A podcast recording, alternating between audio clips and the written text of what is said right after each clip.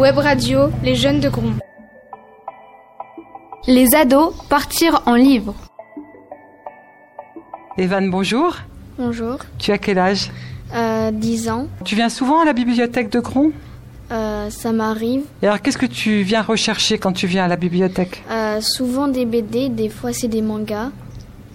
Mais euh, je prends plus des BD. On a besoin de conseils, nous, pour des BD. Qu'est-ce que tu prends, toi, en principe, comme BD quand tu viens? Euh, Je prends plus des trucs euh, un peu magiques avec des bah un peu comme bah, avec des dragons, des trucs mythiques. Quel est le dernier livre, la dernière BD que tu as prise? Comment ça s'appelle? C'est Le Monde de Maliang, tome 2.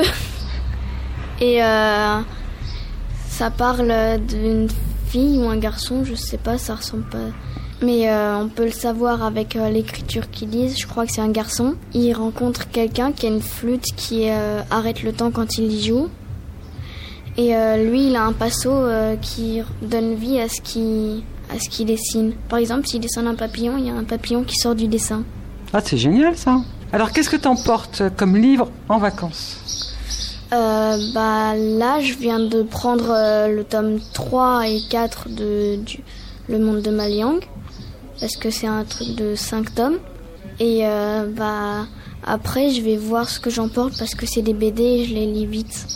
Pas du tout de livres sans images Si, j'en ai un, mais qui vient pas de la bibliothèque. C'est Harry Potter et l'enfant maudit qui va bientôt sortir en film.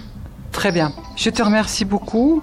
C'est gentil d'avoir participé à notre émission Partir en livre. Nous sommes à Gron, devant la bibliothèque de Gron.